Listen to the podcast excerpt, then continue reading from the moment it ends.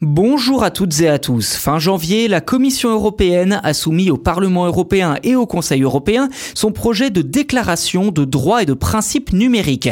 Objectif, promouvoir une transition numérique européenne centrée sur les citoyens et les internautes de l'Union tout en protégeant leurs intérêts. Alors que contient réellement ce texte? Eh bien, c'est ce que je vous propose de voir dans cet épisode. En fait, ce n'est pas d'hier que l'Europe veut inscrire Internet parmi les droits humains. Déjà en 2018, l'ancien président du Parlement européen David Sassoli avait défendu cette idée sans savoir qu'elle aboutirait quatre ans plus tard. Sans doute cet été d'ailleurs. Et d'après le commissaire européen au marché intérieur Thierry Breton que je cite, la déclaration sur les droits et principes numériques proclame en outre de manière solennelle que ce qui est illégal dans le monde réel devrait également l'être en ligne. Nous avons pour ambition de faire de ces principes une norme au niveau mondial. Fin de citation. Dans le détail, cette déclaration européenne pour le numérique se divise en six chapitres.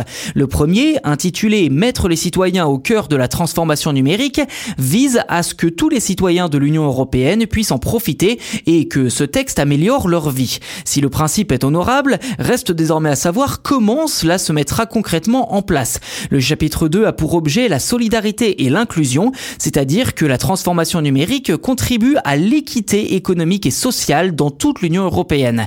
Cela passerait en outre par des formations numériques pour les personnes éloignées d'Internet, mais également l'accès à tous les services publics en ligne. Chapitre 3, la solidarité des choix. Si ce point n'est pas encore très clair, il semblerait que l'intelligence artificielle soit concernée. Autrement dit, les internautes pourront profiter pleinement des avantages de cette technologie sur Internet, mais les GAFAM notamment devront faire un effort de transparence sur son utilisation. Un point que le Conseil et le Parlement devront là aussi clarifier.